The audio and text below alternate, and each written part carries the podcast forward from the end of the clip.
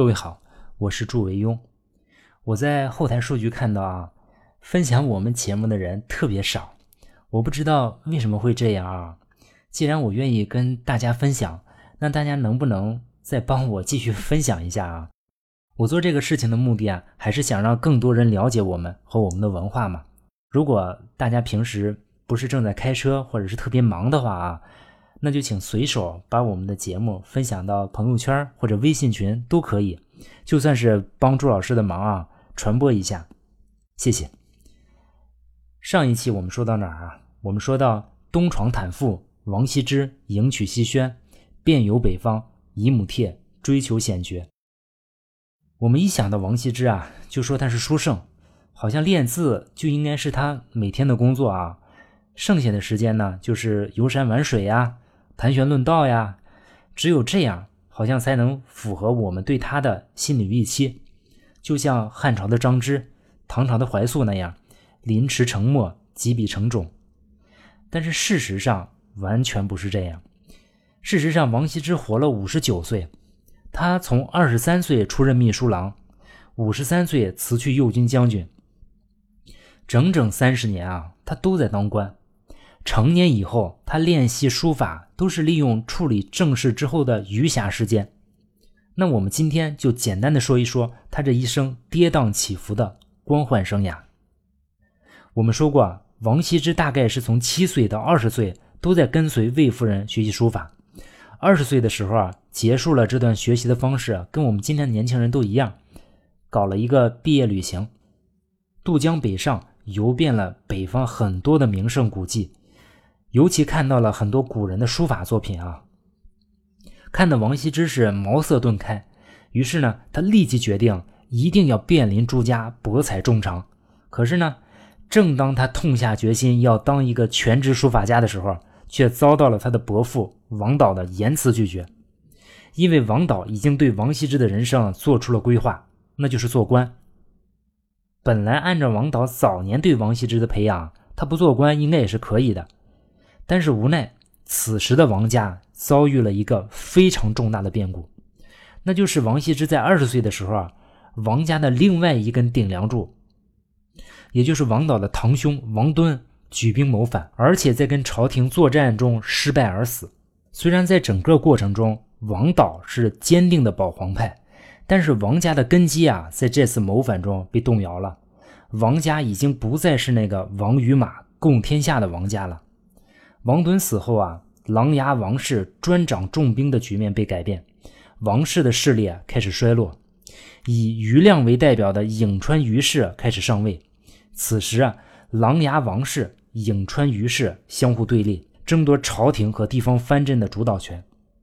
而高平西氏呢，则周旋于两家之间，也占据朝廷很大一块势力。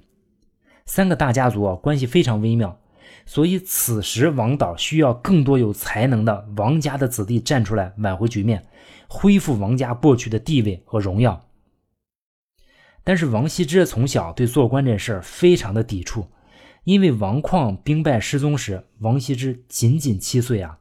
这件事情对王羲之的影响那是相当大的。王羲之晚年在《世墓文》中说啊：“羲之不天，素遭闵凶，不蒙过庭之训，母兄绝育。”得见数起，后面我会附上智永林的释墓文啊，可见王羲之的少年时代啊过得很不愉快。王羲之又讷于言，嗯，除了性格上的原因之外啊，应该也还有说王旷遭遇不测，给王羲之造成巨大的心理影响，给王羲之的童年留下了无法抹去的阴影。只是随着年龄的增长，王羲之的才能才逐渐的显露出来。王敦早年曾对王羲之说：“啊，汝是武家家弟子，不减当年阮主簿。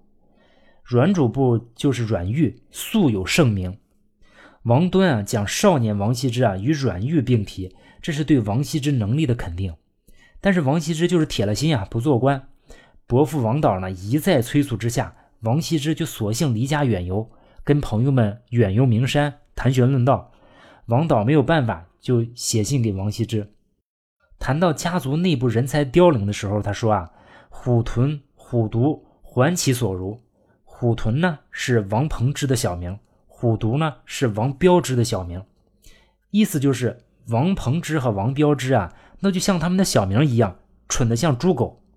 言外之意就是称赞王羲之的能力，希望他发挥他的才能，为维护家族利益做出贡献。然而，王羲之并不买他大爷的账。王羲之回信说：“素无郎妙志。”尽管王导曾多次安排王羲之出使，但是均被王羲之拒绝。当然，王导也绝不放弃啊！王导最后抬出了王羲之的岳父西涧，一起做王羲之的工作。这恐怕也是王导急于让王羲之做官的另一层意义，就是因为王羲之的这个特殊身份，西涧的女婿。此时的琅琊王氏和颍川于氏对立，势力庞大的西氏家族是王导急需拉拢的政治力量。如果王羲之出来做官，那正好能给两个家族起到一个桥梁作用。于是呢，王导就找到了西涧，说：“你看，孩子大了，我说他他也不听，只能你这老泰山亲自出面了。”结果西涧亲自出面，苦口婆心啊，一顿男子汉志当存高远，一匡天下的大道理，终于说动了王羲之。于是，在西涧的推荐下，他出任了第一个官职——秘书郎。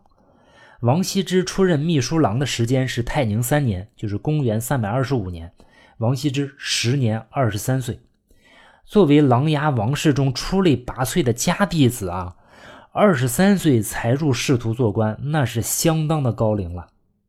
王羲之在秘书省工作了三年时间，二十六岁的时候呢，调入了会稽王府，任会稽王友。友呢，就是王府的高级官员，虽然没有实权啊，但是地位很高，相当于王府的三公，一般多以才学出众、品行高洁、声望卓著的人物担任。后来呢，吴道子也当过唐玄宗李隆基的哥哥宁王的宁王友嘛。当时的会稽王司马昱啊，时年大概八岁左右。司马昱呢是晋元帝的幼子，深得宠爱啊。年仅三岁就封为琅琊王，八岁呢又袭封为会稽王。其王府官员呢，自然是要经过精挑细选的。王羲之之所以能进会稽王府任官。足见其人才和品行得到时人的认可，同时呢，也证明了王家和西家两大家族的势力作用之大。王羲之任此职啊，一直任到三十二岁，也就是说，在司马懿八岁至十四岁的六年时间里啊，王羲之任会稽王友，陪伴在司马懿的身边。这对司马懿来说啊，这段时间是他人生成长最宝贵的时期。比司马懿大十八岁的王羲之，对司马懿来说更像是一个亦师亦友的哥哥。后来司马懿执掌朝政，才会让王羲之出任军政要职。王府的事务还有很多其他官员处理，所以王羲之的工作其实相当清闲。因此啊，王羲之在这段时间里应该有比较空余的时间练习书法。这一时期啊，也是王羲之书法水平进展比较快的几年。逐渐进入了成熟期，他对北方诸家书法的力量感理解的更加内化，不再像早期作品那样都彰显在表面，把力量、灵动、清秀这些因素结合的更加天衣无缝、张弛有度。嗯，人群中啊，就有这么一种人，他们就自带人缘，谁都不讨厌。王羲之啊，就是这种人，几乎所有认识他的人啊，都喜欢他，都能跟他相处的非常融洽。即使是对头呢，也能欣然与王羲之交好。比如啊，王家跟余家本来就是对头嘛，但是偏偏是王羲之就被余亮相中，随后呢调入了余亮的征西将军府担任参军。王羲之为什么会被余亮相中去担任这个参军呢？这也体现了政治它有好玩的一面啊。我们要从余亮和王导的关系说起。呃，余氏出自颍川。是魏晋时期的高级士族，我们说钟繇是颍川名士，是吧？但是在西晋末年啊，颍川的余氏啊有意远离政治中心而避祸，因而他的政治影响力啊不如积极经营的琅琊王氏。随着王氏势力做大，晋元帝司马睿有意启用其他氏族与王氏抗衡。同样具有名士声誉的余亮被晋元帝看中，余亮的妹妹呢？就被聘为了太子妃。晋明帝继位以后啊，这个于妃啊就升任皇后，于亮就开始进入政治舞台施展身手。晋明帝死后啊，晋成帝啊又冲嗣位，这个于太后呢就临朝称制，这于亮就成了外戚了嘛，以元就之尊辅政。在家于氏门中啊也是才俊辈出啊，人才也很多，终于成为智肘王室的最大的一个势力。于亮在朝廷里直接跟王导对抗，也有点心有余而力不足，所以呢，他决定去地方上藩镇，掌握地方上的兵力啊，来摇制朝廷，与朝廷内的王导以及地方上的王室势力抗衡。当时的琅琊王氏啊，因为王敦叛乱，已经失去了政治上和军事上的压倒性优势，只能由王导运用高超的政治手腕，周旋各方势力。利用余亮其人不再健康这样的一个劣势，与之形成相持的局面，于是成为能够与琅琊王氏分庭抗礼的氏族。同时啊，两家这个斗争也非常激烈。就在此时，王羲之啊却被征入了余亮的征西将军府担任参军。一年之后呢，又升任长史。在魏晋时期啊，长史就是幕僚长，相当于余亮幕府内担任办公室主任。自然是得到余亮的高度信任，这也体现了政治的复杂性，斗而不破，亦敌亦友。好的政治家通常都不会做那种零和博弈的游戏啊，他们通常都能够在众多势力之间闪转腾挪，长袖善舞，纵横捭阖。虽然余王两家争夺政治领导地位，经常斗的是不可开交，但是很少到鱼死网破的程度啊。同为世家大。同为大氏族啊，还是有很多利益共同的地方。比如王导和余亮还一起镇压过一次叫苏峻的叛乱。王羲之在余亮的庇护下历任重要职务，逐渐成长成为一个能够独当一面的政治人物啊。这就体现了两家利益的一致协同的一面。王羲之呢，也成为沟通两个大家族的媒介。用今天的话说，相当于嗯双面间谍。余亮之所以选择王羲之而不是其他王氏家族的人啊，余亮看重的可能就是王羲之的个人魅力，包括对其书法造诣的欣赏。王羲之与余亮的弟弟余毅交往的非常密切，两人常常交流书法心得，俨然互为知己。余亮和余毅兄弟啊，也都是一流的书法家，尤其是这个余毅的书法，在当时跟王羲之的生意不相上下。史书上说啊，羲之早年书法不如于毅，及其暮年方妙。上了年纪之后啊，有一次王羲之用章草给余亮回信，于毅看了之后就叹服不已。他写信告诉王羲之说啊，说我曾经有十张草圣张芝的书法，但是过江南渡的时候太狼狈了，就丢了。经常赞叹这么好的书法再也看不到了。但是今天看到你写给我哥哥的信啊。你的字就像神仙下凡一样，又像是张芝的墨迹再现，可见这个于毅对王羲之的评价有多高。同时也能看出王羲之跟于氏兄弟处的那是真不错。王羲之在征西将军府工作了两年多，三十四岁的时候，就是公元三百三十六年，被任命为临川太守。王羲之在临川主政期间啊，没有留下太多资料，大概是由于王羲之在临川的两年多时间，正是东晋政局比较稳定的时期啊，王羲之也没有什么特别的作为。在东晋的版图格局中啊，江中位于联系长江防线上下游的中枢地位，同时也是拱卫健康的战略要地。公元三百三十九年和公元三百四十年，王余两家的大家长王导和余亮先后病逝，但是。争夺江州控制权的斗争却进入了白热化的时期啊！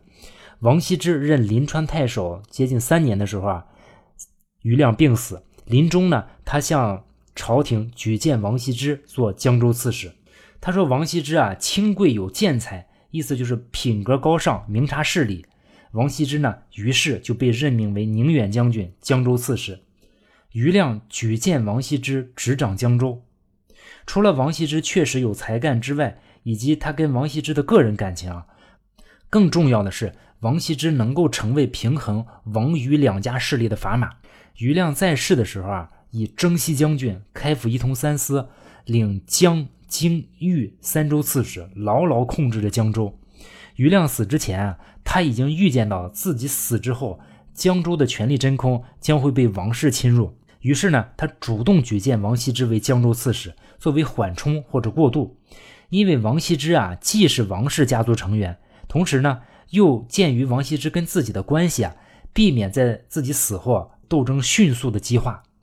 王羲之掌管江州确实有过渡性质。一年之后啊，王羲之的堂兄王允之就接替了江州刺史一职。王允之是当时王氏家族中难得的将才，以王允之坐镇江州，足见王氏家族对江州的重视。王允之就常常处于与于氏势力争斗的第一线，与于氏的关系极为紧张。王允之到了江州之后，两家的矛盾果然迅速激化。于亮的弟弟于毅，就是另外一个竖心旁的毅啊，甚至企图毒杀王允之。当然，王允之也不是泛泛之辈啊。于毅因为事情败露而自杀。此后呢？又有一个于亮的另外一个弟弟叫于兵，调王允之任会稽内史，而王允之拒调。最后是因为王允之英年早逝，四十岁就病死了。当然，我觉得也有可能是于氏再次下毒手啊。于兵呢亲自出镇江州，这才把江州重新又收入于氏囊中。王羲之虽然被免去江州刺史啊，但是仍然保留着宁远将军的军职。宁远将军属于杂号将军，没有具体工作，所以这段时间呢，王羲之又恢复了清闲的生活，从江州回到了久违的健康，写字会友是他这段时间的主要活动。在接近不惑之年的王羲之啊，书法已经完全成熟，而且这一点还有一点转变啊，他的小楷作品变得多了起来，他又回到了钟繇和魏夫人的书风上来，也就是此时他的思想开始有了转变。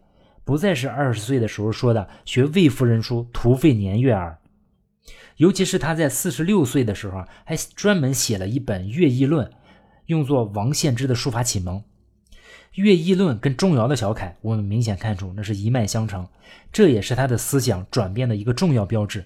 在苦练了多年之后啊，当他站在一个更高的维度上，他终于再次理解钟繇的伟大。在他回到建康后的第二年，就是咸康八年（公元342年），晋成帝驾崩，晋成帝的弟弟晋康帝继位，会稽王司马昱以皇叔之尊啊，与于兵共同辅政。司马昱呢，就积极启用他所熟识的氏族人物，以排挤于兵，并对抗正在崛起的桓温家族。这个时候，司马昱就想起了跟他小时候亦师亦友的兄长王羲之了。于是呢，屡次以吏部尚书、侍中等要职征召王羲之，但是均被王羲之拒绝。王羲之似乎更加喜欢这种有职无责、悠游足岁、光领工资不打卡的上班生活。在永和元年，就是公元三百四十五年，穆帝继位以后啊，于兵也死了，司马昱呢开始独掌朝政。当时的琅琊王氏、颍川于氏的势力都开始走向衰落，正在崛起的政治势力是。桓温为代表的焦郡桓氏，为了抗衡极具威胁的桓氏啊，司马懿司马懿呢就有意提拔一些传统的士族人士与桓氏对抗，尤其重用陈俊殷浩，让殷浩出任建武将军、扬州刺史，参与朝政，并积极准备北伐。殷浩呢跟王羲之同岁，都是在公元三百零三年出生，很早他们就认识，而且很有交情。《世说新语》上说，说殷浩称赞王羲之怎么称赞的？他说：“义少清贵人，吾与之甚至，衣食无所厚。”什么意思呢？就是说王义少人品清朗高贵，那跟我关系最铁，谁也比不了。一直担任闲职宁远将军的王羲之啊，朝廷啊征召他作为侍中、尚书，皆不就，大有逍遥山水的意思。但是殷浩一纸书信就把王羲之给请出来了，担任护军将军。王羲之在回信中说：“啊，若不以武轻微，无所为疑；宜即出东以行，吾为公以待命。”语气那叫一个谦和友善，跟之前王导、司马懿请他的截然不同。可见他跟殷浩的关系啊，那确实不一般。王羲之对自己的朋友，那还真是有一种哥们义气在。王羲之来了之后才知道。司马懿和殷浩这两个人正在准备北伐，这让王羲之担任护军将军啊，就是让他参与北伐的准备工作。对于北伐的想法，王羲之其实是反对的。他表面的理由是军事上难以取胜，而且战争会给人民造成严重的经济负担。其实啊，他心里真实的原因啊，王羲之不方便说出来，就是凭你们俩呀，是真不行。王羲之是眼看着司马懿长大的，当然明白他的斤两。殷浩呢，也是个擅长谈玄论道，实干能力并不强。发动大规模战争，那需要拥有丰富的战略资源的协调能力，大规模的人员统筹安排能力，还要有面对各种突发情况的应变能力。而在王羲之看来啊，这些能力这俩人都不具备。看到王羲之反对北伐，殷浩也不勉强，于是呢，就安排王羲之担任右军将军、会稽内史，所以我们叫王右军嘛。会稽是健康的战略后方。也是东晋最重要的粮食产地，在政治、军事、经济上面的意义不言而喻。会稽还是司马懿的封地，王羲之能够出任会稽内史，替司马懿打理封地事务，说明王羲之是司马懿、殷浩这一政治集团的亲信人物。就算王羲之不赞成北伐，那么让他去镇守会稽的大后方，司马懿和殷浩仍然非常放心。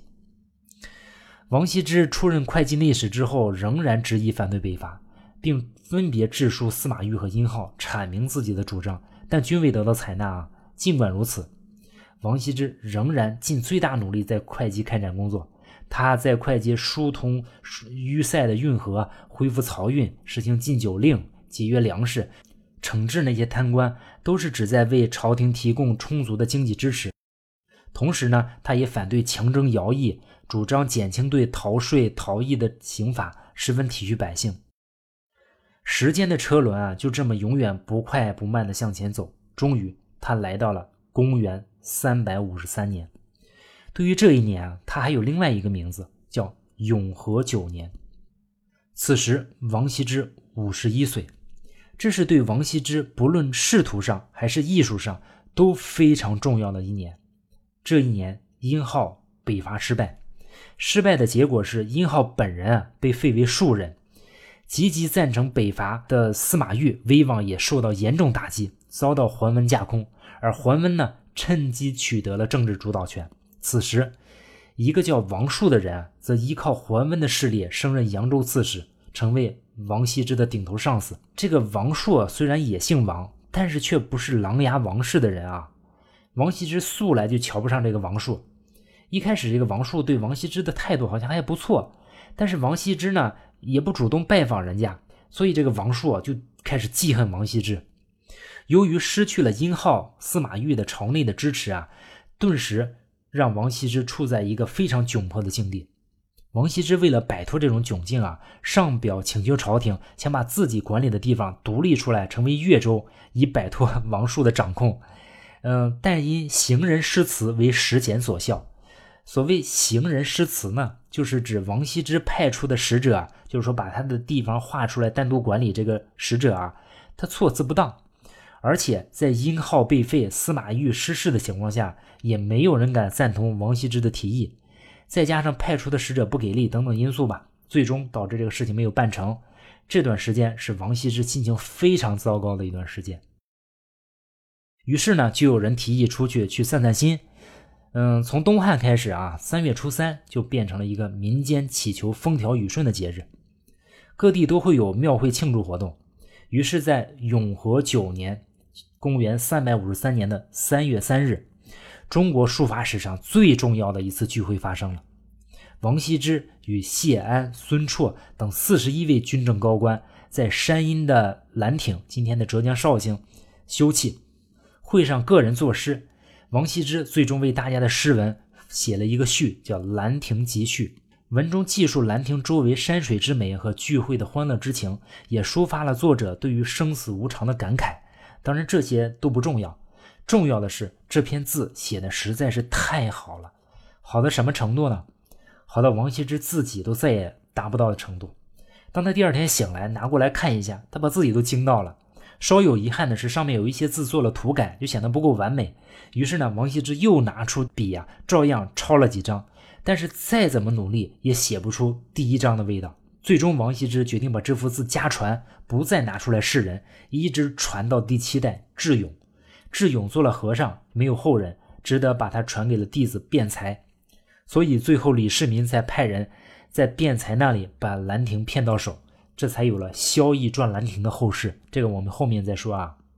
到了宋代，米芾是第一个喊出“兰亭集序是天下第一行书”的口号，从此他成了学书者心中的最高经典。对于兰亭的书法美啊，我们下次再讲。兰亭聚会固然欢畅，但是回来之后呢，日子依然难过。